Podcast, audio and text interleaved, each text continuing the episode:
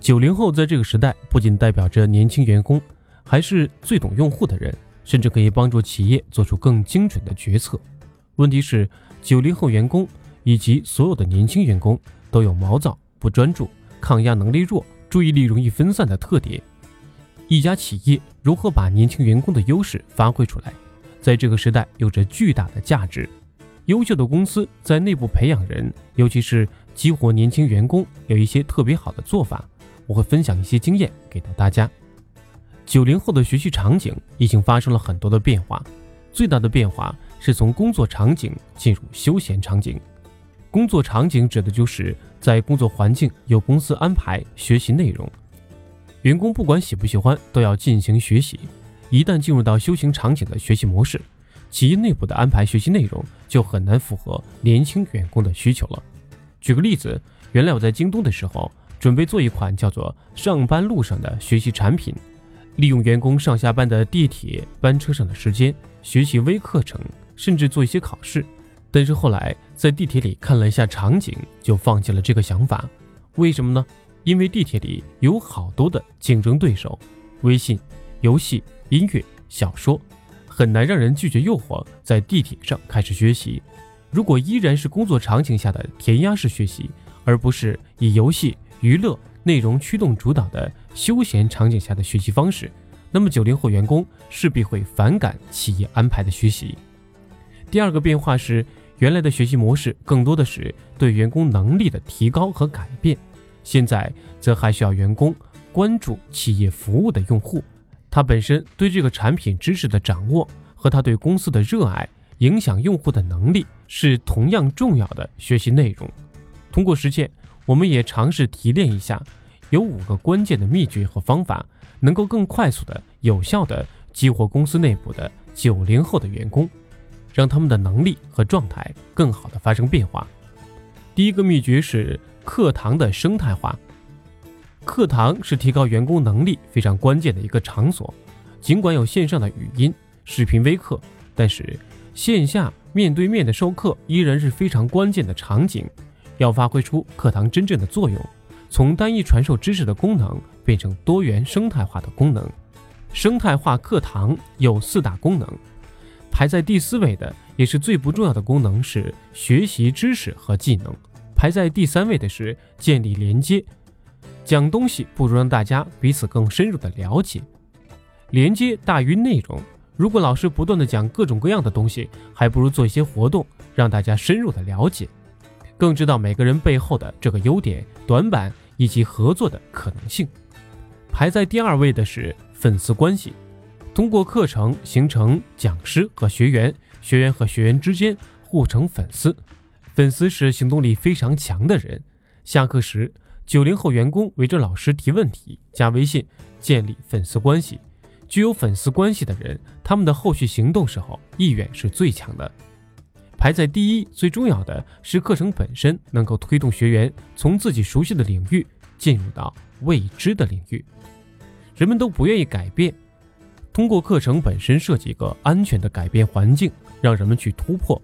当人们一有突破，进入未知领域，他可能就开始形成新的习惯。所以我们在帮助九零后的时候，要设计一些环境，让他们去突破自己目前的舒适区，对他成长是非常有价值的。除了学习知识技能外，另外三个方面，我把它叫做构建场景。这是课堂生态非常重要的一个特点。上课不光是单纯的讲东西，而是变成一种氛围、文化、环境。从而推动员工在熏陶中获得改变。很多年轻人喜欢玩王者荣耀，王者荣耀是集二十年游戏大成的一个作品，里面有很多的学习元素：过关、和人建立连接、拜导师，从平时的练习到真正的实践操作，进而不断的反思、总结、再提高。这些元素在职业发展关键领域都是通用的。正是用这种年轻人喜欢的方式。很容易引起共鸣，员工也很容易去分享他们在其中的感受和体会。老师适当的引导，就会让大家有非常多的共鸣和提升。所以说，用年轻人喜欢的话题打开学习的大门，是对九零后员工成长特别有效的方式。比如，有些讲师会通过《三生三世》里的人物分析员工的个性，研究《我的前半生》里的各个人物的优势、短板等等，这比单纯的讲几年不变的理论有效的多。在培训当中，完全可以通过活动把内容揉进去，比如说让年轻员工分成小组，在微信上完成很多任务，比如到不同的办公区域去找一些人交流、拍照、采访。三个工作三年以上的老员工，甚至收集一些公司的纪念物、照片等等，通过团队之间的过关斩将，推动他们把内容吸收，建立学员与学员、年轻员工与老员工、用户之间的连接。双面盾牌也是在培训中经常用到的方法，让每个学员以七年为周期回顾自己从出生到今天每七年发生的一些关键事情。然后给它画成图形，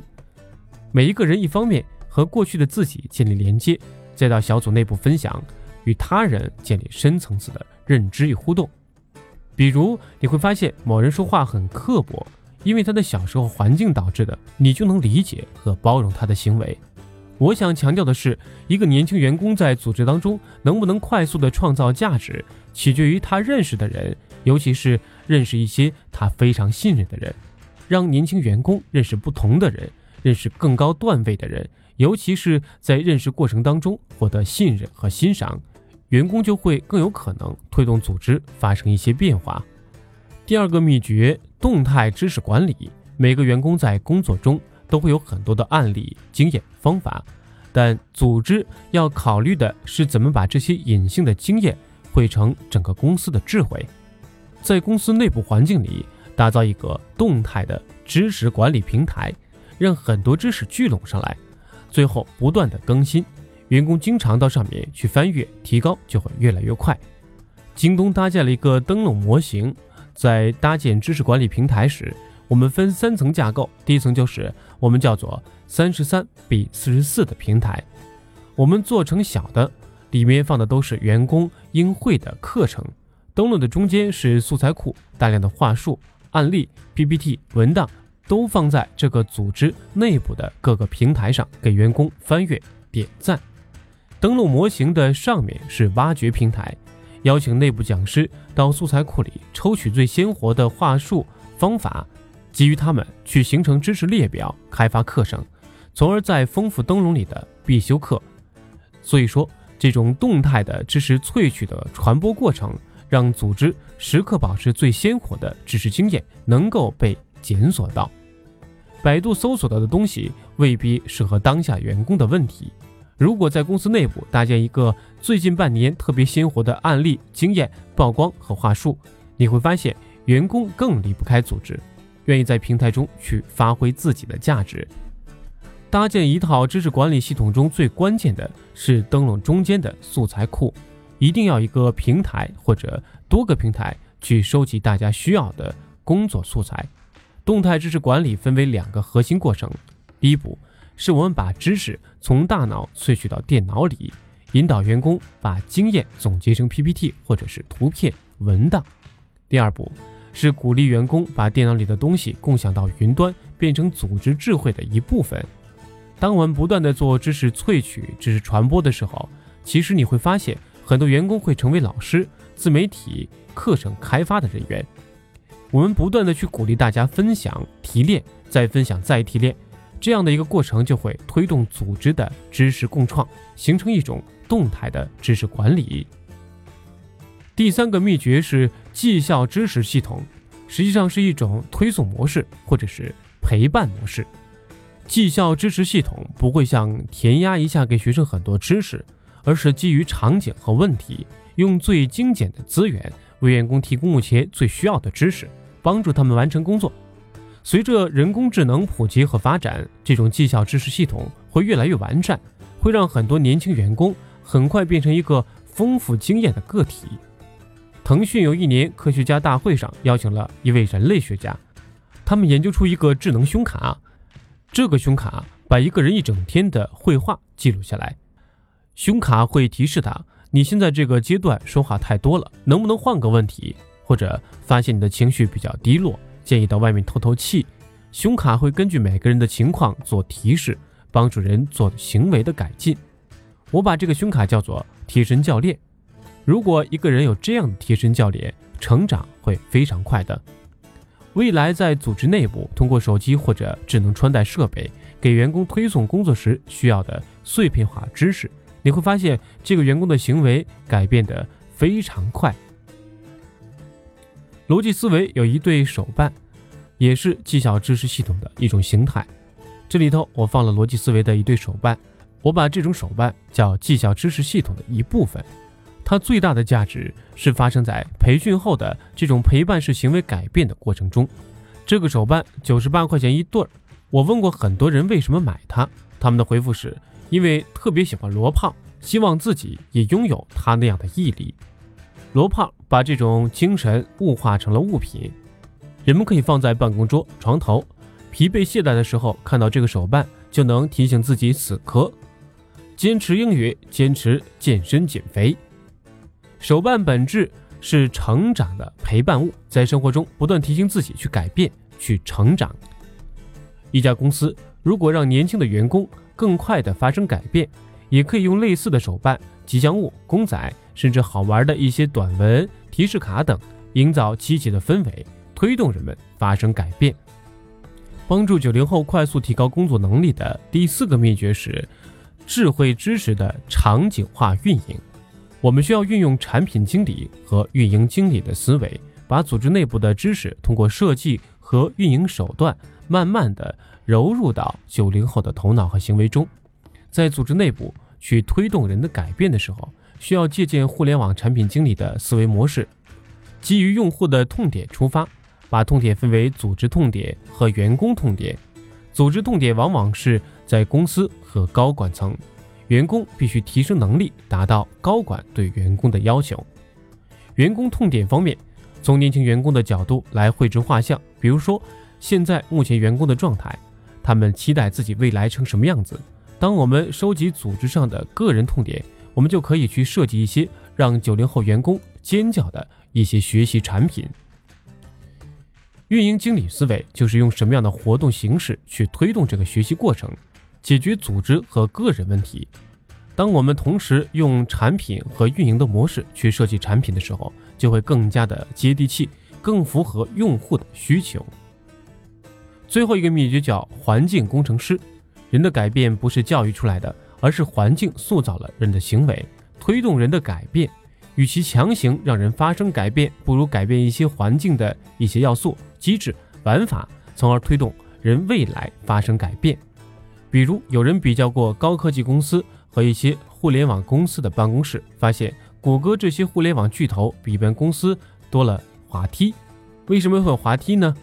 微软的解释是，滑梯提高了效率，人们从楼上下来的时候速度非常快。但是，谷歌认为滑梯最大的价值是增加了公司内部的尖叫感，让很多滑下来的员工面部表情非常的丰富，带来尖叫，从而让公司内部增加了很多情绪因素。人的大脑简单的分为理性脑和情感脑，如果一个组织当中只有理性脑的话，发挥的潜能可能只有一小部分，但是把情绪融进来的时候，这时候人是全脑的思维模式。他在解决问题、感受用户方面就会变得更加完整和有创造性。乔布斯设计苹果大楼的时候，要求把卫生间放在一层，核心目的就是让不同办公区域的员工去卫生间的时候能够偶遇建立连接，可能就会形成一些工作上的新连接。与其在墙上贴标语，强调每个人走出工位到别的部门去交流，了解别人的需求。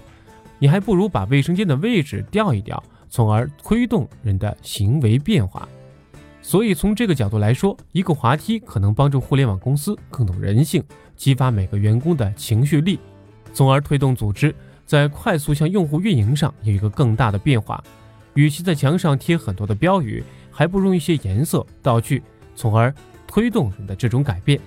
这要比说教更加真实和有价值。